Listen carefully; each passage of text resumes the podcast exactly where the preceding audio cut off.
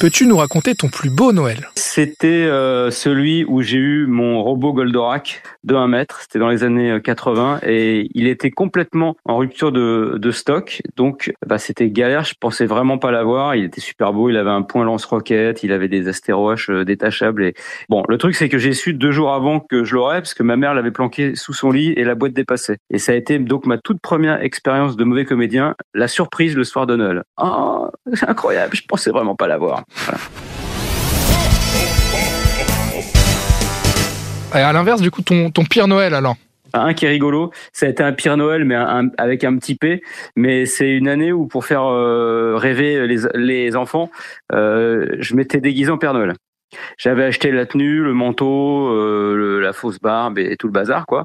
Et donc, euh, au moment des cadeaux, les enfants doivent monter dans le grenier, euh, on les cache parce que le Père Noël, il va arriver, puis le Père Noël, s'il les voit, il y aura pas de cadeaux. Enfin bon, les trucs qu'on qu'on invente pour pouvoir mettre les trucs au pied du sapin sans qu'ils soient au courant. Bref, et donc, je mets ma tenue de Père Noël et tout, le manteau, on pose les cadeaux au pied du sapin et on appelle les enfants. Et je me dis, je vais quand même rester, on va faire un peu genre, crédible pour croire que le Père Noël est vraiment venu.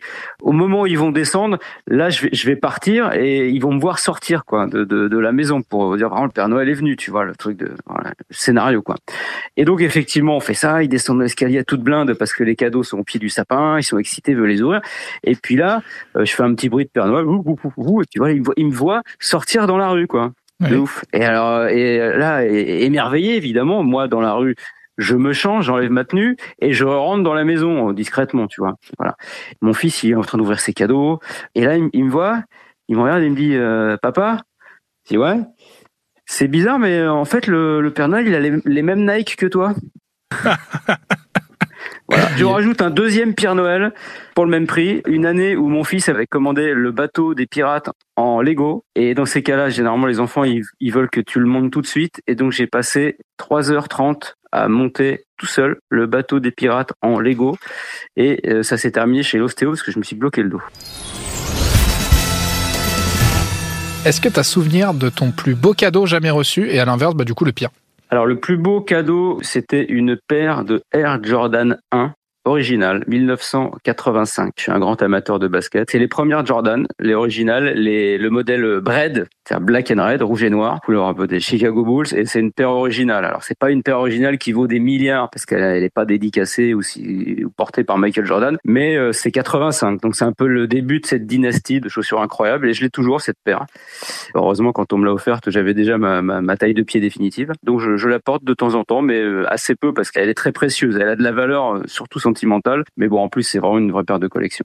Alors, le pire cadeau, euh, bah, je l'ai eu plusieurs fois. C'est que chaque année, ma grand-mère avait la, très bonne idée de nous offrir à ma sœur et moi des Pyrénéens.